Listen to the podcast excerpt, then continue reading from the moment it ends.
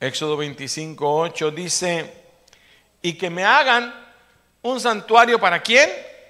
Para mí, para que yo habite entre ellos. Dos cosas miro ah, rápidamente en este pasaje. Uno dice que Dios quiere habitar en medio de nosotros. Dígale si no Dios quiere habitar en medio de nosotros. Eso quiere decir en medio de tu casa, en medio de tu familia, en medio de la iglesia. Es más, la Biblia dice que donde dos o tres se reúnen, Él está en medio. ¿Sí? Pero también dice, quiero que ustedes, solo estoy agregando las palabras que faltarían ahí, que ustedes hagan ese santuario para mí. Cada uno de nosotros somos los encargados de preparar ese lugar para que el Señor se mueva en medio de nosotros, en medio de nuestras vidas, en medio de nuestro hogar. Oramos.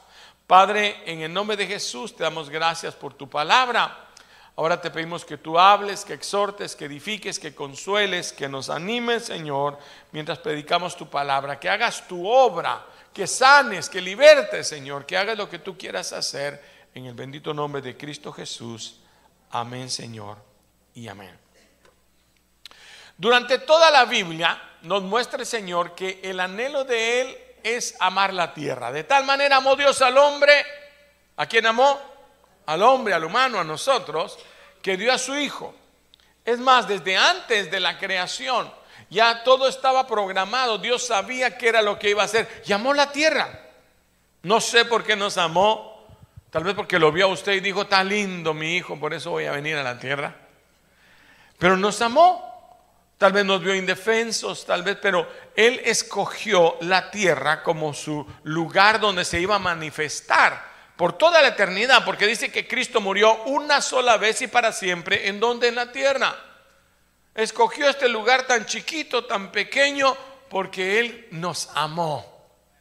Y lo vemos que en el libro de Génesis empieza, capítulo 1 y verso 1, dice que no habían formado bien toda la manera de vivir sobre la tierra, pero el Espíritu de Dios se movía sobre la faz de las aguas.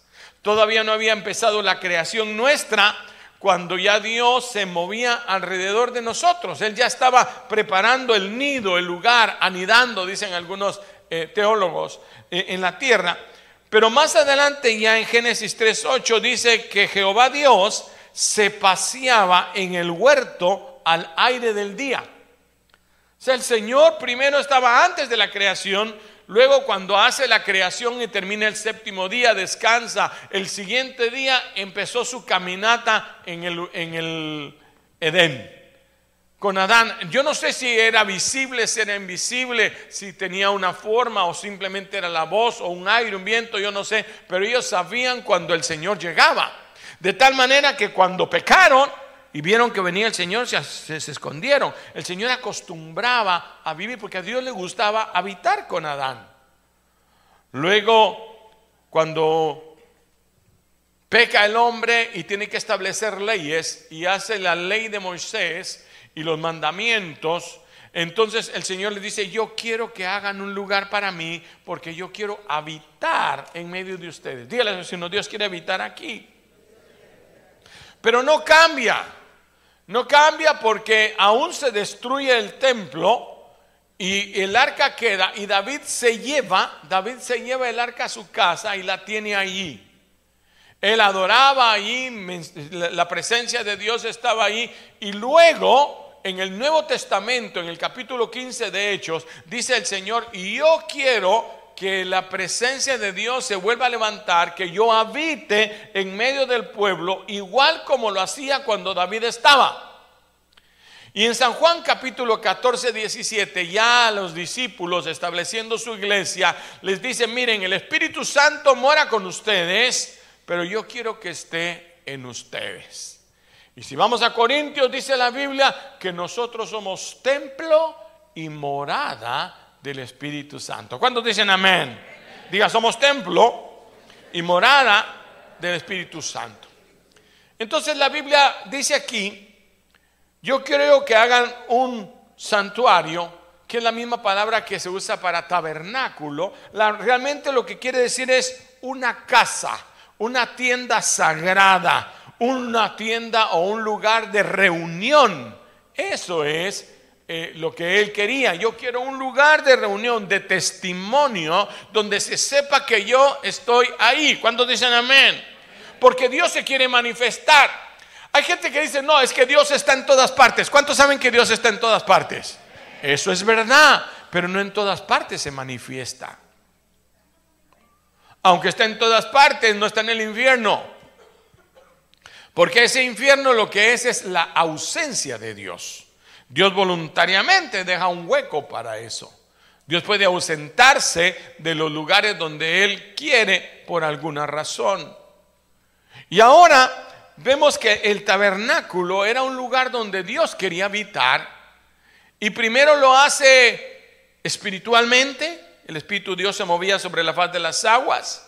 Después presencialmente cuando caminaba en medio del día o del calor del día en el huerto del Edén. Luego lo hace físicamente representado en una arca, en una arca que no era solo un símbolo, era una arca viva, diga una arca viva.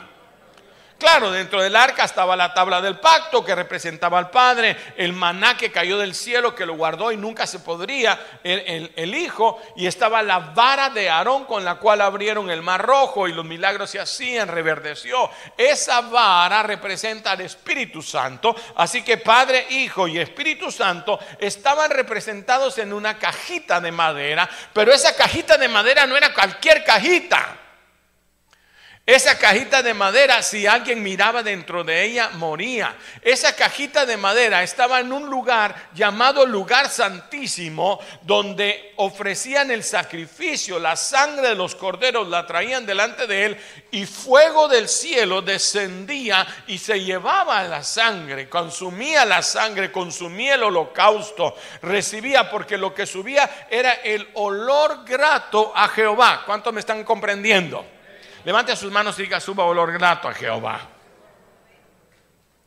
Y entonces esa adoración subía al trono de Dios y Dios respondía con fuego. Es más, una vez al año el pueblo se reunía alrededor de ese lugar y traían cada uno sus ofrendas.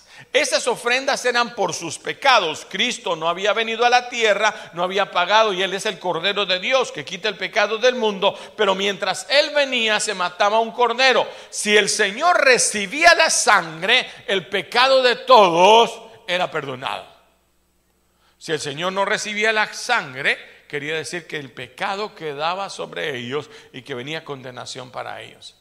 Así que el pueblo se ponía de pie, estaba esperando que el Señor recibiera el, holocausto, el sumo sacerdote entraba con la sangre, la ofrecía, y si descendía el fuego del cielo y consumía el holocausto de la sangre en el lugar santísimo, entonces sonaban las trompetas, y quería decir, Dios ha perdonado el pecado de todos ustedes, todos sus pecados fueron perdonados. Levanten la mano los que tienen pecados. Lo subíamos al altar y decía Dios, todos sus pecados han sido perdonados. Y el pueblo gritaba y hacía el cántico de Jehová por horas. Ese cántico que dice, porque Él es bueno y su misericordia es para siempre. Y la gente adoraba al Señor. esa cajita era viva. Había una nube encima de ella y había fuego en la noche. Esa misma cajita, esa misma presencia de Dios era tan fuerte durante todo el tiempo que se estuvo teniendo que eh, tenían temor los sacerdotes de entrar al lugar santísimo porque el que entraba en pecado moría. O sea, no era una caja nada más. Pero la gente se acostumbró a la presencia de Dios. La gente se acostumbró tanto a la presencia de Dios que la vieron como un instrumento más, como una caja, como un lugar donde ahí está Dios, ahí en el templo, ahí en la iglesia, ahí en el lugar santísimo, sí, ahí está la presencia de Dios, pero le fueron perdiendo el respeto a la presencia de Dios. ¿Cuántos me están siguiendo? La gente despreció la nube que había alrededor de ella se iluminaba cuando tenían que moverse y se enojaban porque, ay, otra vez hay que seguir caminando, en lugar de decir, Dios está mandándolo. Empezaron a ver a Dios como un instrumento ahí. La gloria Shekinah o Shekinah o como quieran llamarle, la gloria de Dios ya no les interesaba de tanta manera. Los sacerdotes, como los hijos de, de, de Aarón, ofrecían hasta fuego extraño. Ay, hay que esperar a que Dios responda. Mejor pongamos nosotros el fuego. Y pusieron el fuego y Dios los consumió por querer ofrecer fuego extraño sin esperar la presencia de Dios. Cantaban, pero eran cantos donde no había alabanza, porque cantar no es lo mismo que alabar. El canto salía solo de su boca con una canción, con música, pero la alabanza sube al trono de Dios. Porque eso es lo que representa el sacrificio. Cuando traían un cordero, lo partían, tomaban la sangre, lo quemaban y ese olor que subía, ese humo que subía, era lo que llegaba a la presencia de Dios. Cuando Noé eh, ofrece un holocausto después de que pasó la, inundación, el diluvio, dice, y recibió el Señor olor grato y se agradó. O sea, cuando eh, ellos quemaban, al Señor no le importaba la, carne o lo que hubiera ahí, el Señor lo que quería era el olor grato que subía a su presencia. Ahora no son los cantos, no es su buena voz, no es oírle que usted es barítono, que usted es eh, eh, tenor, que usted tiene una voz mejor que la de Joselito y que de la Luis Miguel. ¿Sí? El Señor lo que quiere es recibir la adoración que sale de su interior. Fue lo que no entendió la samaritana cuando el Señor llegó y le dijo, mira, dame de beber, tú siendo judío me pides a mí. Y le dijo, si tú supieras quién es el que te ofrece el agua, nunca más tendrías sed. Y la gente piensa humanamente, hasta que él empezó a profetizar, le dijo, mm, trae tu marido, les voy a dar agua a los dos. Dijo, ah, no tengo marido, ah, ya sé que no tienes. Y le comienza a profetizar, cinco maridos has tenido, el que tienes ahora tampoco es tu marido, picara. Ah, no, eso ya lo inventé yo. Y entonces ella entendió que esto era algo sobrenatural. Y la gente ha perdido el deseo de la gloria de Dios se olvidan de la presencia, desprecian la nube, pierden el respeto por la presencia de Dios. ¿Cuántos saben que Dios está en todo lugar? Pero no en todo lugar se manifiesta. ¿Dónde se manifiesta Dios? En medio de la alabanza de su pueblo, no en medio de las canciones de su pueblo. Dios no anda buscando cantantes en espíritu y en verdad. Cantantes hay miles. Dios busca hay una diferencia. Hermano, entonces podemos cantar, ah, para el Señor, Dios sabe. No, no. Al Señor lo mejor que le podamos dar. Pero no es su voz, no, es su, no, es, no sale de aquí, sino sale de aquí, de su espíritu, lo que sube al trono de Dios. Y cuando Dios oye la adoración de su pueblo, Él se mueve, Él quiere descender. Él, cuando oía la adoración del pueblo decía, descendamos, yo quiero bendecir a su pueblo. Por eso Dios se mueve en medio de la alabanza de su pueblo. Cuando dicen amén, dale un aplauso, adore al Señor.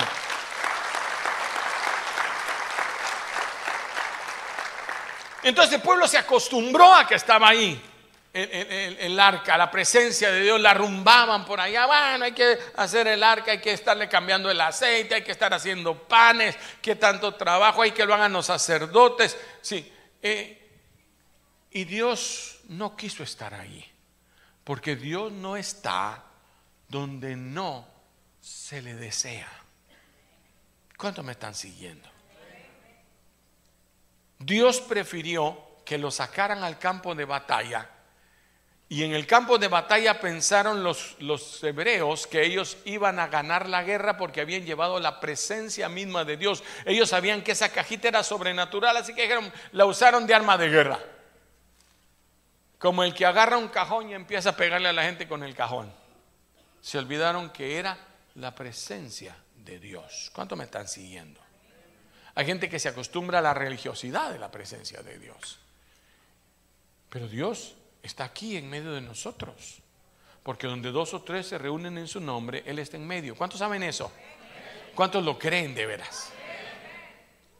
Si Jesús estuviera aquí a la par mía, ninguno de nosotros estaríamos abriendo la boca por otro lado. ¿No es cierto? No perderíamos si Jesús estuviera hablando, si supiéramos que el Rey de Reyes y Señor de Señores se nos apareciera aquí, hermano, estaríamos llorando, tirados en el piso. Yo no sé qué haría usted, pero yo eso yo haría. Pero no vemos la realidad que Él dice que está en medio de nosotros. Cada vez que nos reunimos, Él está aquí. Y entonces se pierde el amor del principio. ¿Qué es eso?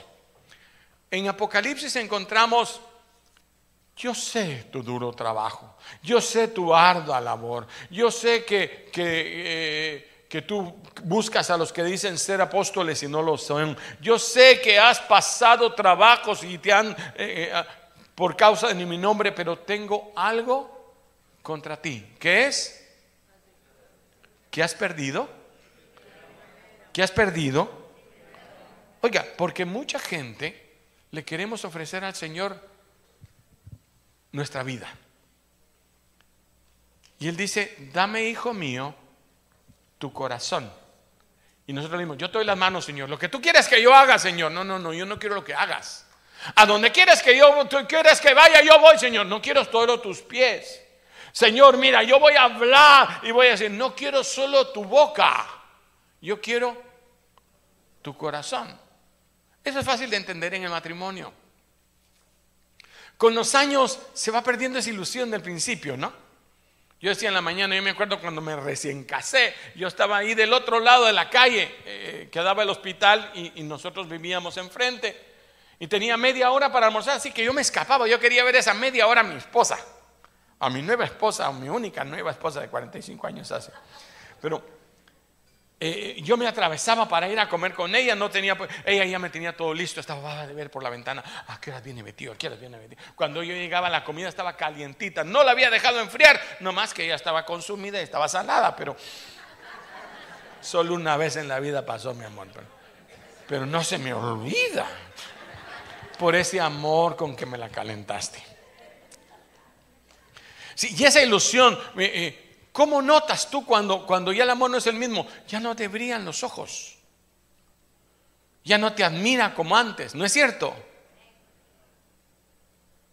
¡Hey, mi amor, me ama! Sí, hombre, ¿acaso no trabajo por ti? Pues te doy todo mi cheque y te voy a preguntar si te quiero. Pero, pero ella no quiere cheque, o sí quiere cheque. ¿Cuántas se casaron por un cheque? Para eso me hubiera conseguido uno más rico, ¿no? ¿Sí? Es que yo me casé para estar contigo. Yo lo que quería hablar contigo. ¿Qué vamos a hablar? Yo vengo cansado de trabajar para ti. Algo pasó. ¿Vea que no era así en el noviazgo? Mire, cinco minutos uno. Mire, la tocadita de la mano es que, ah, es que algo se sentía, ¿no es cierto? Solo el toque de la mano y sentías aquí adentro que algo se te revolvía. Ahora entra en la casa, ya llegué vieja, ah, qué bueno, ahí en el macro está tu comida, harta si querés.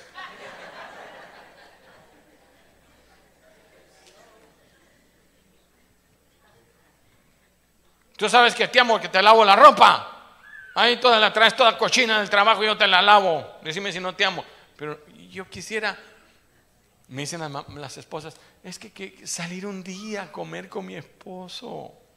Y, y le dicen, mi amor, vamos a comer. ¿Y acaso no salimos todos los días a comer, pues? ¿Acaso no solo en la calle porque no te gusta hacer de comer? No, pues que yo quisiera un día que salieran, pero si ayer fuimos al campero a estrenarlo, ya lo abrieron. Que me paguen ese anuncio, ¿qué? No, es que yo quiero un día donde nos sentemos. Yo me acuerdo que yo llegaba a mi casa y mi esposa me tenía una candelita, una velita ahí, unas florecitas en la mesa, así bien especial, ¿no? No como ahora, otras casas en otros hogares, otras familias en otro planeta. Entre lo más que, Ahí están en el microwave, usad desechables para no lavar trastos. Algo pasó. Ya no se levantan a hacerle su taquito para que se lleve al trabajo, un billete de a cinco ahí cuando llegue la comida compras. Hello. No, pero llegaba uno y hasta musiquita ponía así en el fondo. Es que cuando entres a la casa, mi amor, que sientas algo rico cuando entres. Entonces el Señor lo que dice es, tu amor ya no es el mismo. Porque entrabas a la iglesia y ya estaba llorando. Gritaban, libre. ¡Ah! El encuentro. Ahora gritan, libre otra vez. lo mismo. ¿Qué quieres tu esposa que le digas en esa cena que está sentada, que le invitaste especialmente para ella? I love you, baby. Eso lo dice cualquier artista en todas las novelas. Pero eso es para ti. ¿No es cierto? Es ese momento, es haber tomado, mi amor, vamos a salir a un día especial, vamos a ir a comer a Taco Bell. Pero tú y yo, solitos, es una date. No es el lonche de siempre, no, este es especial. Te voy a invitar a un lugar especial, pollo campero. Para que nos recordemos que ahí íbamos cuando éramos novios porque era para lo único que me alcanzaba. ¿Es diferente o no es diferente? ¿Qué hay de diferente? El pollo es el mismo, la mesa es la misma, pero el momento, el corazón. Cantar, todos cantamos, pero cuando pones el corazón, es alabanza, es adoración.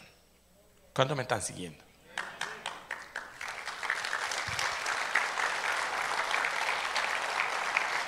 Dame, hijo mío, tu corazón, no tus manos, no tu boca.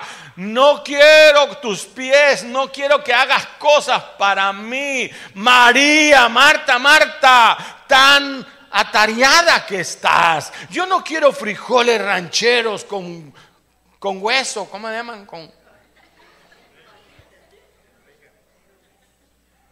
con costilla, esa es la que Con costilla. Yo no quiero que la casa esté limpia hoy. Que la limpies todos los días cuando yo no estoy. Pero cuando yo estoy, lo que está diciendo Jesús, mira María.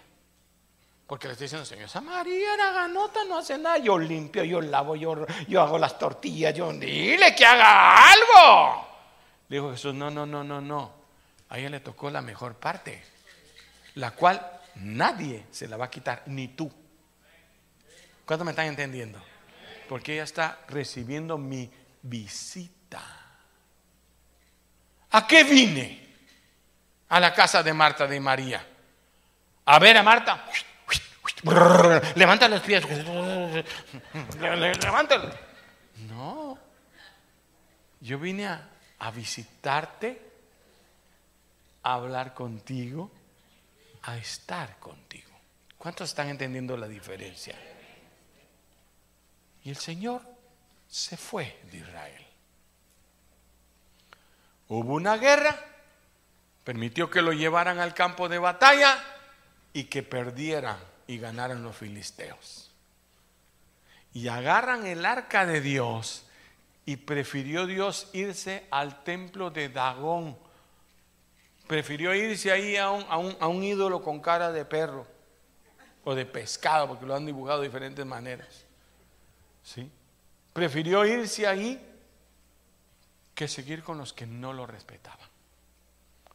Con los que ya, ahí está la presencia de Dios y ahí está, tantos años cantaban y dice que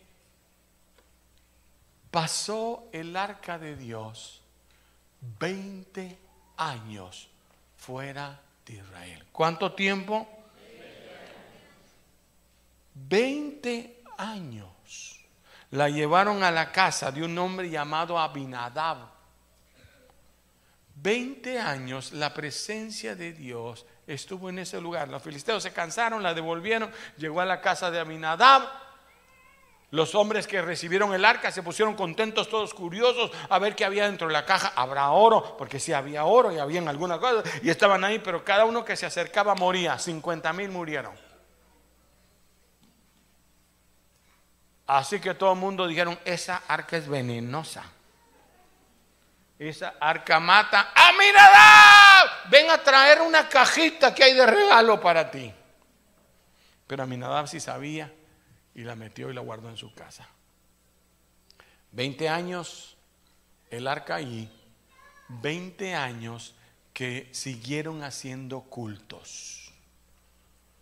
Sonaban trompetas, hacían alabanzas, con velo, sin velo, se, ahí que la gloria, con pandereta, sin pandereta, como ellos querían, sin presencia.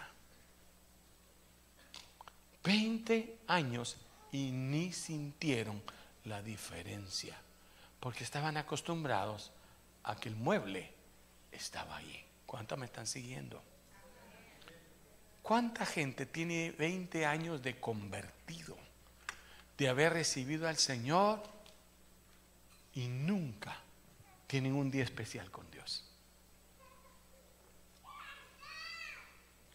20 años que el arca de Dios está tirada a un lado en la casa de Aminadab. Todo mundo le tiene miedo, no se acercan a ella, ahí la dejaron, no la toco, no hago nada. Y 20 años pasaron.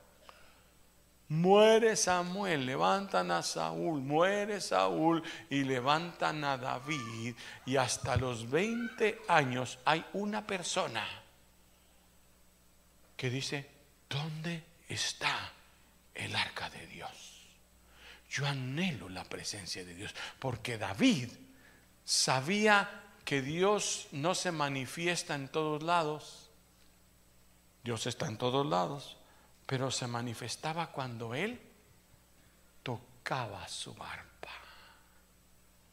Cuando él en medio del campo un simple y sencillo pastorcito, el más chiquito de una familia, que ni siquiera se acordaron de él cuando vino el sacerdote a decir que ahí había uno que iba a ser rey. Trajeron a todos menos a ese.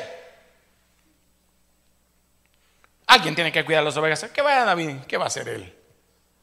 Y Dios dije, no, momento, aquí falta alguien, el más importante.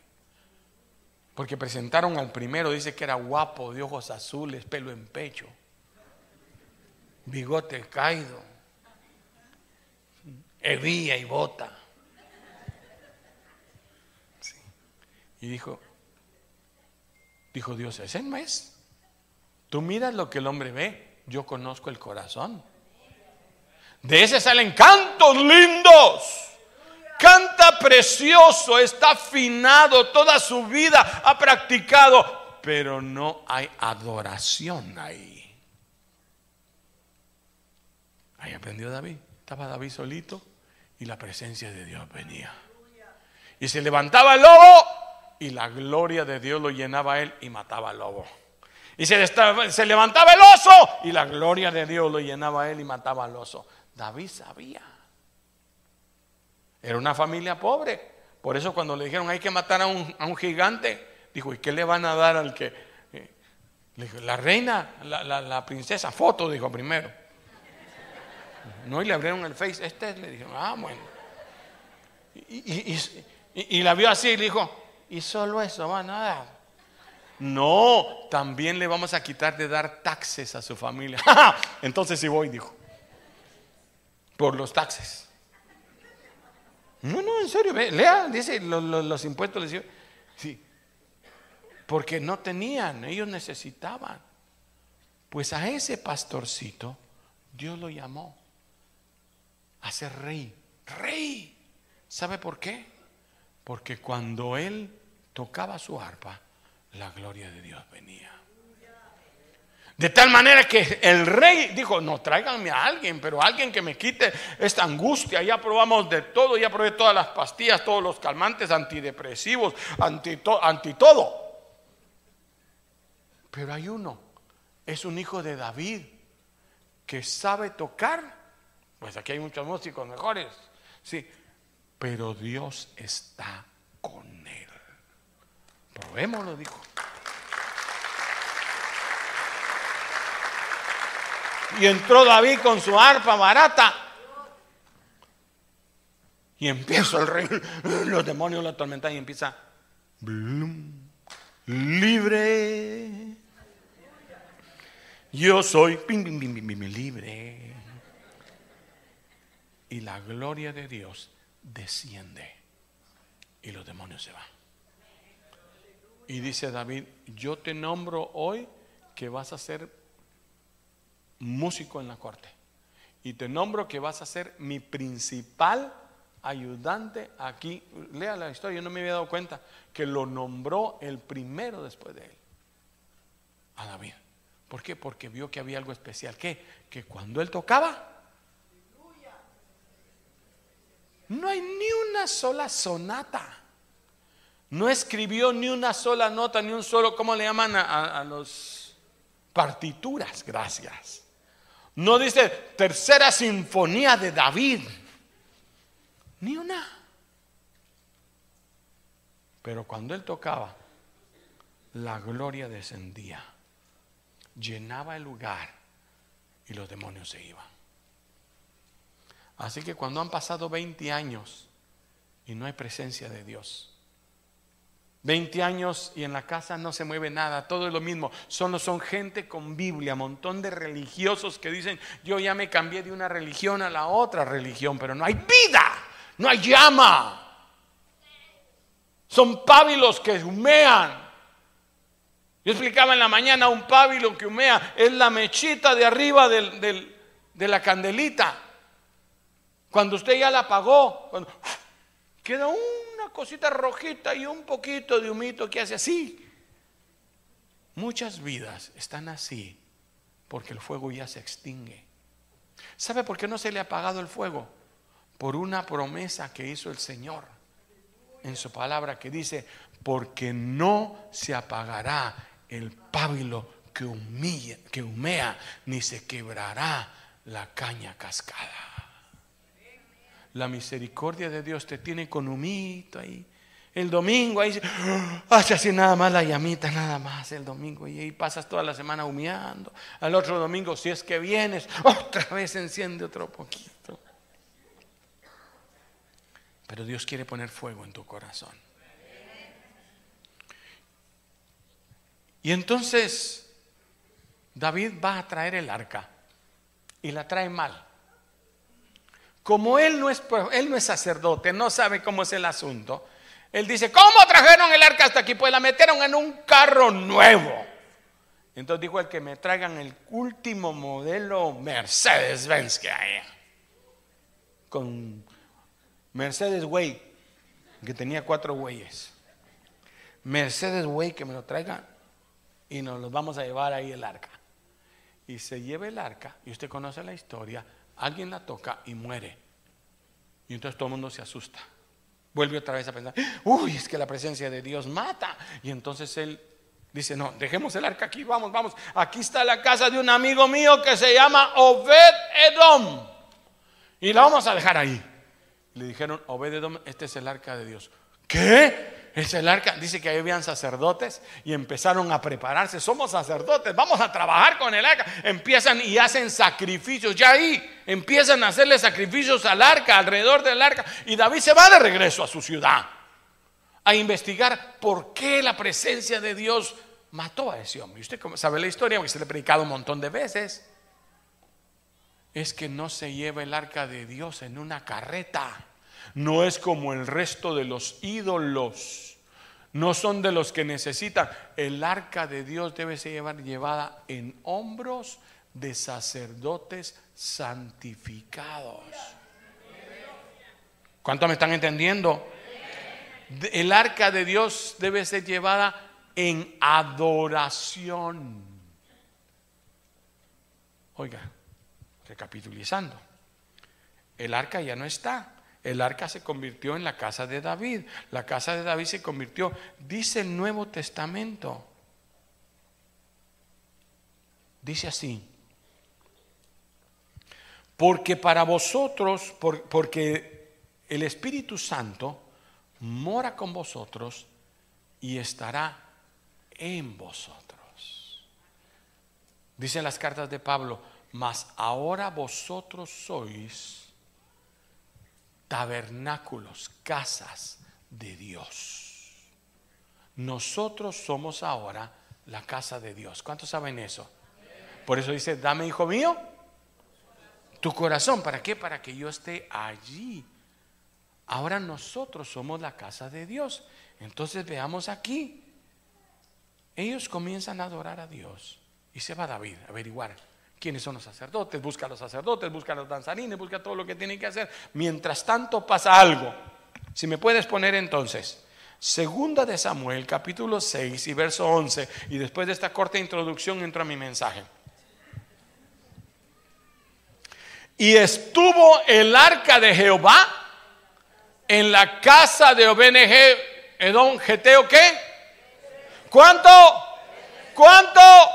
Tres meses. ¿Y qué pasó?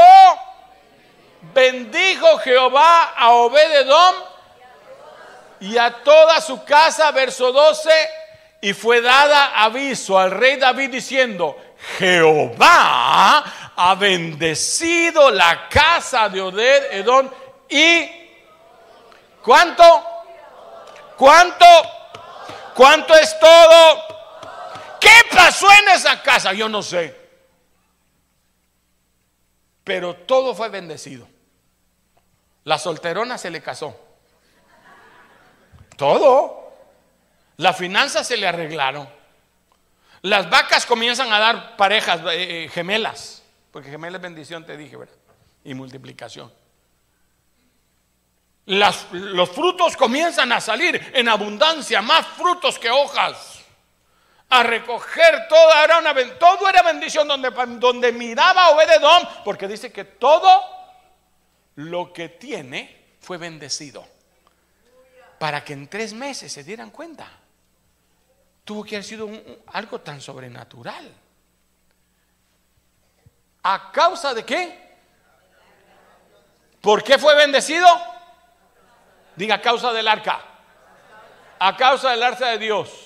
Entonces David fue y llevó con alegría el arca de Dios de casa de Obededón a la ciudad de David. Pero le voy a, quiero parar aquí. 20 años estuvo en la casa de Abinadab. ¿Cuánto? Silo se quedó sin presencia de Dios. 20 años adoraron, 20 años danzaron, 20 años predicaron sin presencia de Dios. Bueno, ni modo, ni fu ni fa, pura religión. Entraban y salían.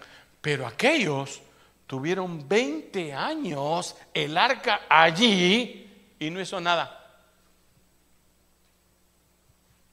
Porque llegó a lo que todo el mundo hace. Guárdenla. ¿Dónde metemos el arca? Ay, ese aparato, échenlo en el ático. ¿Cuántas casas ha metido usted en el ático? Años después, uy, aquí estaba el, ventilador, ¿ven?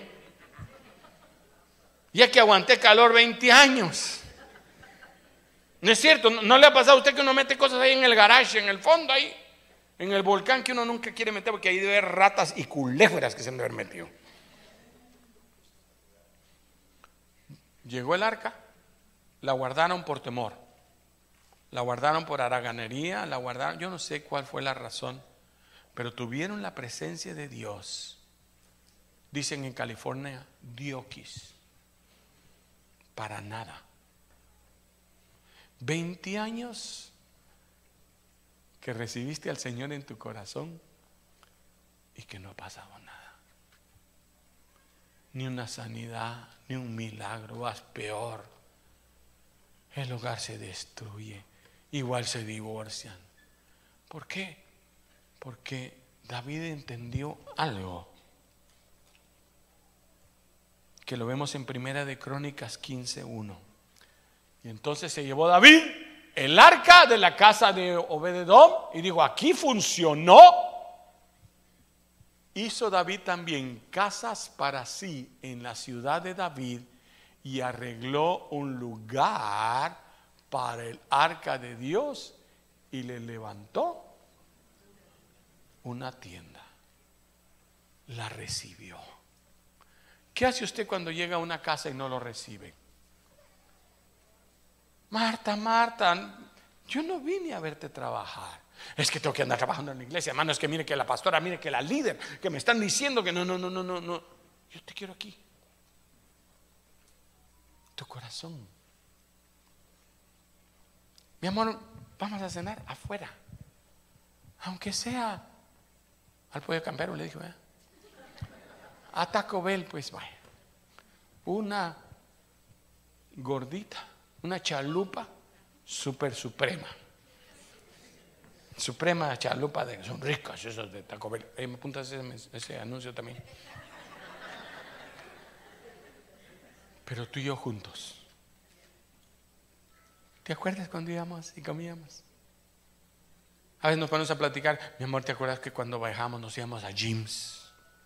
Que a las 11 de la noche estábamos tomando esa sopa tan rica que la sentíamos. Ya no es un lugar donde sea la pompa, pero nos recuerda tantas cosas lindas. Eso es lo que Dios quiere con la gente. Tienes 20 años y en tu casa ya no hay presencia de Dios. Mire, le voy a contar, como decía alguien, una intimidad mía. Hay casas donde uno entra y se siente un ambiente pesado. Que hayan habido, uno sabe que hayan habido gritos, pleitos, que, que algo pasó en esa casa, que no hay presencia de Dios. Yo soy feliz cuando alguien entra a mi casa y me dice, ay, pastor, aquí en su casa se siente una paz. yo sé. Yo sé que la presencia de Dios está aquí. Que hemos entrado en cada cuarto de nuestra casa y hemos orado, hemos puesto aceite en, nuestra casa, la hemos bendecido, la hemos limpiado Tratamos de que nada entre que contamine nuestra casa. A veces cuando hay música o alguien dice, no, no, no, me, me cambian eso. A mí no me... Aquí vamos a adorar a Dios. Porque yo amo la presencia de Dios. Yo sé lo que es no sentir la presencia de Dios. Un día me faltó la fe. Y ese día dije yo, ¿será que Dios es real? ¿Será que todo esto no es el cuento de la abuelita y que al final va a ser mentira? Yo tuve un trauma con Santa Claus porque yo creía en Santa Claus. Una vez llegó Santa Claus en un taxi a mi casa, a mi colonia, le dio regalos a todos menos a mí. En la noche llegó mi papá y me dijo, fíjate que nos encontramos a Santa Claus y nos dijo que se le había olvidado darte tu regalo. Y ahí empecé a dudar. Y me enteré que todo era el cuento. Y ese trauma brotó. Y yo me dije, tal vez Dios no existe. Tal vez lo que hago es puro cuento. Y empecé a sentir un vacío en mi estómago tan horrible, hermanos, tan horrible. Yo me acostaba en las noches y decía, ¿para qué vivir? ¿De qué sirve la vida si, si igual se acaba? Somos como animales que nacen y mueren. Hay un vacío. mire, hermano, era, era una amargura. Yo me sentaba en la cama, oscurecía y volvía a amanecer. Yo no sentía nada. Hasta que leí después la, la fe. Después la fe, la certeza de lo que se espera la convicción de lo que no se ve. Y algo dijo a mi mente, no es ver para creer, es creer para poder ver. Entonces yo agarré y dije, Señor, si realmente existes, si es cierto esto, Señor, yo lo voy a querer creer. Y si no, será el engaño más grande que hiciste en mi vida. Yo voy a creer en ti, yo voy a poner mi confianza en ti. Aunque me digan que no en mi mente, no, yo voy a empezar a... Y mientras más hablaba, mi corazón se iba llenando como de algo, como de algo, me iba entrando un fuego, un calor, la llama empezó a iluminar, a iluminar en mi mente y mi corazón. Empecé a llorar esa noche, me tocó ir a, una reunión donde la gente eh, eh, eh, estaba ahí. Yo dije, Señor, si, si es verdad que esto va a ser, cuando yo ponga mis manos sobre esa gente, ellos van a hablar en lengua, van a recibir. Si eres real, yo lo creo, yo lo. Y empecé a creer, y empecé a creer, y empecé a creer. Oiga, creer es mental, pero baja tu espíritu. Y empecé a declarar, Señor, si tú no existes, será el error más grande que comete mi vida, pero yo voy a creer en ti y voy a confiar en ti y voy a hacerlo. Esa noche yo dije, cuando, Señor, cuando yo ponga mi mano, bueno, pasaron varias cosas, se lo voy a contar. Ya, total, tú sigue tocando. Yo le puse varias cosas al Señor. Le dije, Señor, yo voy a creer que tú vas a llenar la iglesia hoy. Y que gente va a ver parada atrás de la iglesia. Y Señor, y voy a creer que cuando yo ponga mis manos sobre ellos, sobre ese hermanito, y me acordé de uno que era más frío que el hielo seco. Y dije, he orado muchas veces por él y nunca he hablado en lengua, nunca he recibido nada. Señor, que cuando yo ponga mis manos sobre él, reciba tu Espíritu Santo. Yo lo voy a creer. Y lo empecé a creer, a creer, a creer. No comí nada en ese día. Estuve que llegó la noche y entramos en la reunión. Yo me senté viendo para adelante, se está llenando, se está llenando. Yo estoy creyendo que se está llenando. Y, no quería que pasara el tiempo. Y volteaba a ver así medio de reojo y todavía miraba unas sillas vacías. Señor, yo, yo sigo creyendo que va a estar lleno. Bueno, me llamaron a predicar. Y estaba llena la iglesia, pero yo le dije, yo quiero ver gente parada atrás. Y dije, bueno, vamos a creer, Señor. De todas maneras, yo sigo creyendo. Abrí mi Biblia y les dije, voy a hablar sobre el Espíritu Santo. En eso los jóvenes habían estado lavando carros abajo, porque era un tercer piso, donde, un segundo piso donde estábamos. Y entonces comienzan a subir los jóvenes y no había lugar para ellos. Y se quedaron de pie. Me entró una fe ese momento, hermano. Porque entonces cuando uno crece que se cumple. Y entonces empiezo a predicar y que el Espíritu Santo y que te puede llenar con el Espíritu Santo y con el poder del Espíritu Santo. Amén. Y el, hermano en el sonido así, ni oí el mensaje, creo yo. Pero los que quieran recibirlo, pasen al frente. Y empezó a pasar mucha gente y el hermano ni se dio por aludido. Y yo puse la mano, varios recibieron el Espíritu Santo, lo que eso ya había pasado antes, pero, pero dije, yo voy a ir a orar por eso. Y voy con mi mano así, decía, Señor, que no se me pegue el fuego para otro. No, no, yo traía mi mano así. No, en serio, traía mi mano así. Y recuerdo que él se me quedó viendo con quien dice, ¿qué quiere, pastor? Y yo solo le dije, recibe en el nombre de Jesús y se rompe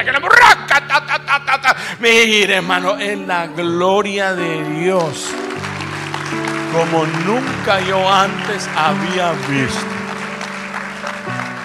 Y vino a mi mente, primero creer y después ver. ¿Sabe cuál es el problema? Que queremos ver para creer y nos amparamos en la Biblia, como dijo Santo Tomás. Y Jesús llegó y le dijo, bienaventurados aquellos que sin ver crean. A ver, pon tu mano en mi costado. Y él se tiró de rodillas y dijo, mi Señor y mi Dios.